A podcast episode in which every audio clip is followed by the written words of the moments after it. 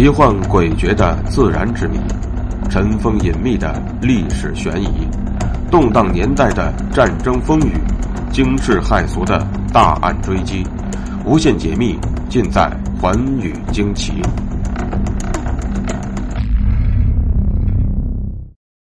大家好，欢迎收听《寰宇惊奇》，我是东方。从今天的节目开始呢，东方会为大家推出一个系列内容。主要是为大家讲述在抗日战争以及解放战争中，为中华民族的独立和解放做出卓越贡献的那些传奇女蝶们。今天要为大家讲述的是关露的故事。她曾经两度深入魔窟，和日本侵略者面对面的较量，为抗日战争的胜利截取了一个又一个重要的情报。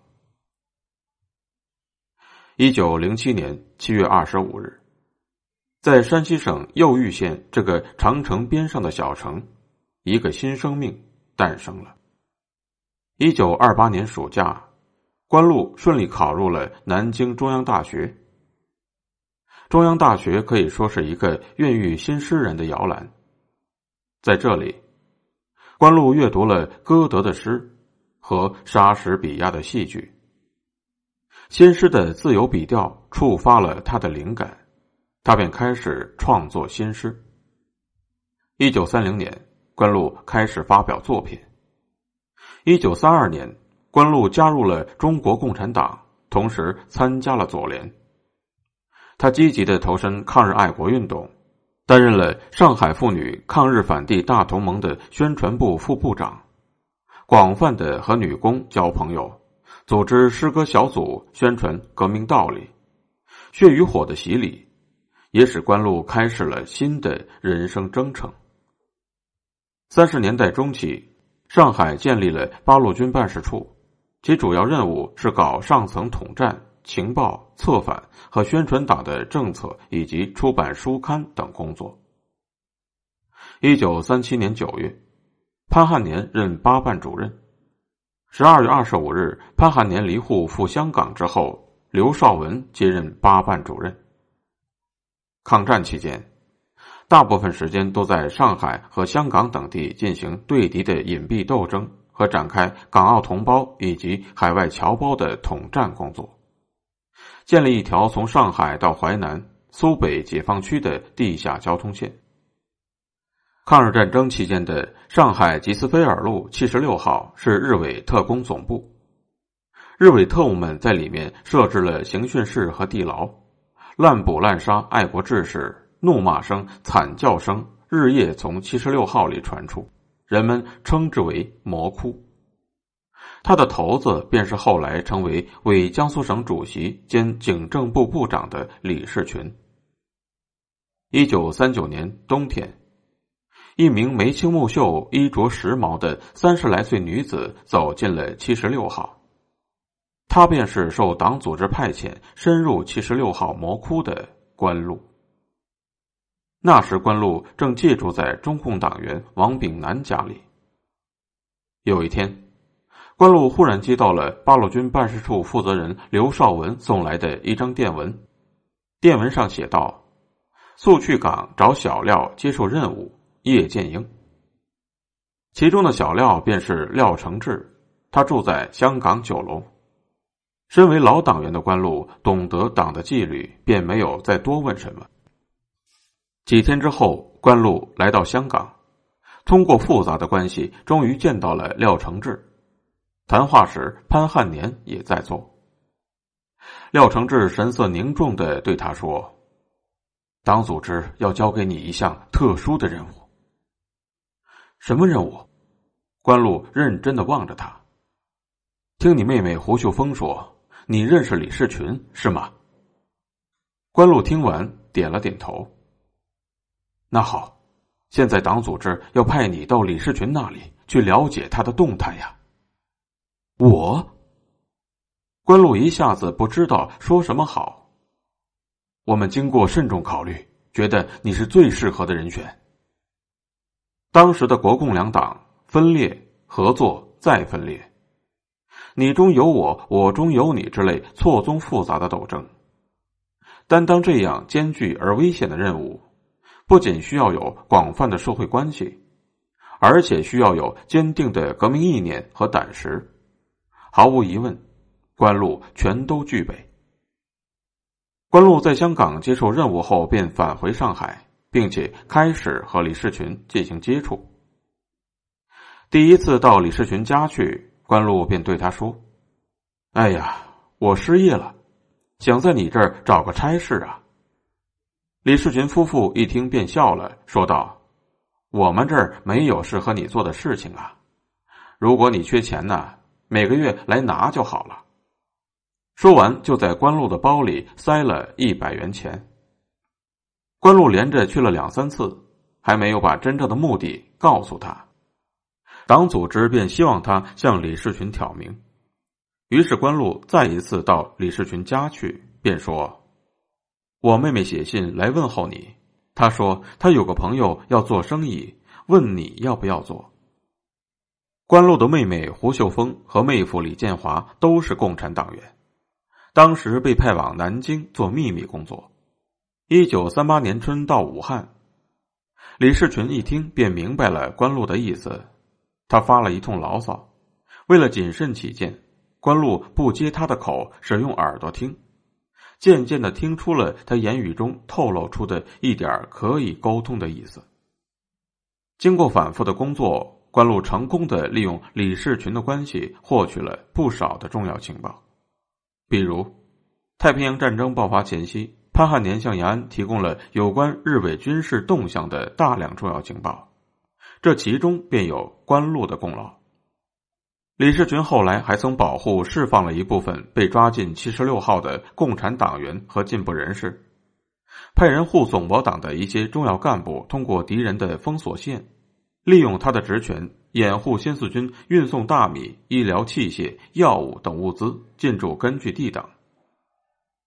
一九四二年五月，在上海出现了一份新杂志，名叫《女生》，主编是日本左翼作家佐藤俊子。当时，关路受中共地下党组织的派遣，经过日本人中西的介绍，担任《女生》的编辑。而交给他的任务便是通过佐藤俊子的左派朋友，设法找到日本共产党的地下党员，进而搞到日本军国主义的情报。对于如此艰巨的任务，关路心中没有把握。他对布置任务的老张说：“假如我们搞不到敌人的情报，替他们编刊物，不是反而被敌人利用了吗？”老张则回答说。这种工作只能这样干，到底是谁利用了谁，不能预先判断。我们干革命不能不付出代价，得到多少收获也不能光靠主观努力，还要看客观上有没有机会呀。所以你要耐心坚持，守住阵地，等待时机。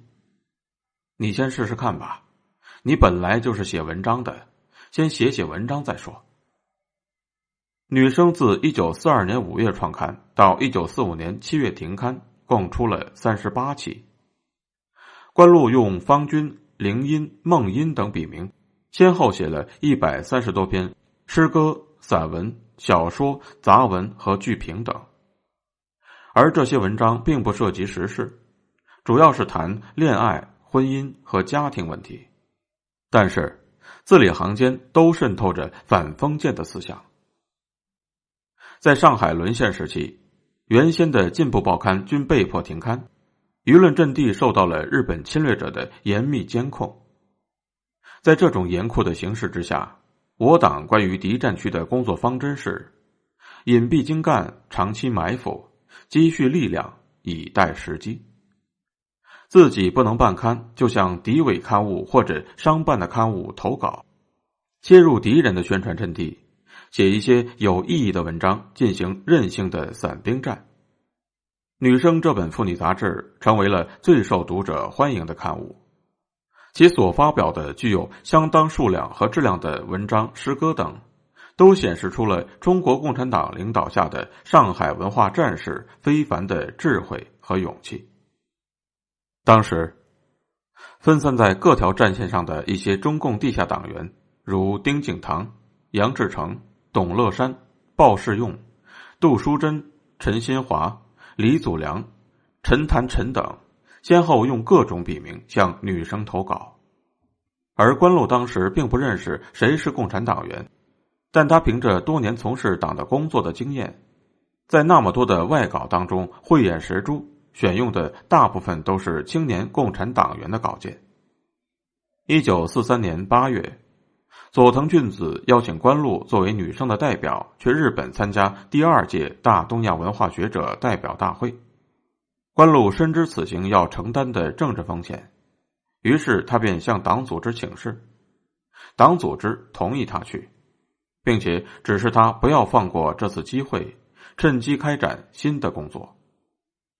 然而没有想到的是，这次会议却使关露的汉奸之名再也洗刷不掉了。为了和敌人周旋，当时关露不得不穿着入时，但是长期在纸醉金迷的环境中工作。他心里觉得很不是滋味而最让他难受的便是同志们对他的误解和冷淡。一九三九年秋，戴平万问西金说：“关路还参加你们的活动吗？”这里说的活动指的便是地下党领导的诗歌组活动。西金回答说：“参加的。”杜万平继续说：“那还是不要让他参加了。”为什么？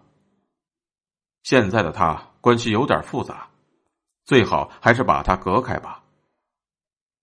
从那之后，西金便换了一个开会地点，再也没有通知关路。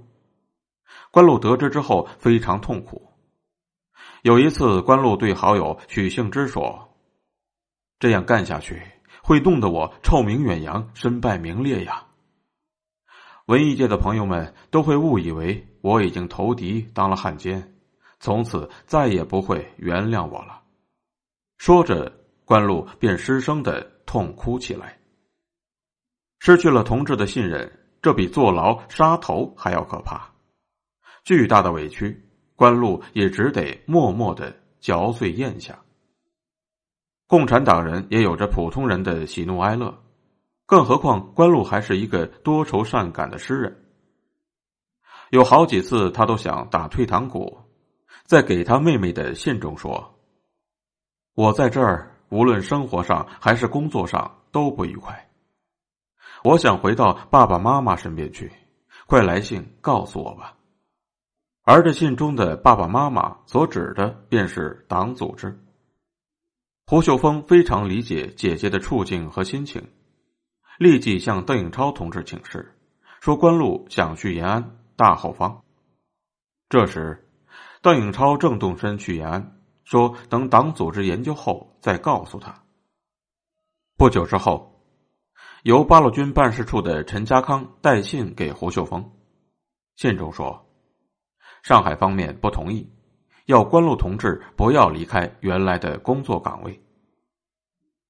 胡秀峰也只好按照党组织的意思给关路写了一封信。信中说：“爸爸妈妈不同意你回来。”关路接到信后，完全明白了党组织的意思。共产党员的信仰及忠诚，使他把个人的安危和委屈一股脑抛弃，在接下来不知道多少个日子当中，仍然默默无闻的。战斗在这条特殊的战线之上。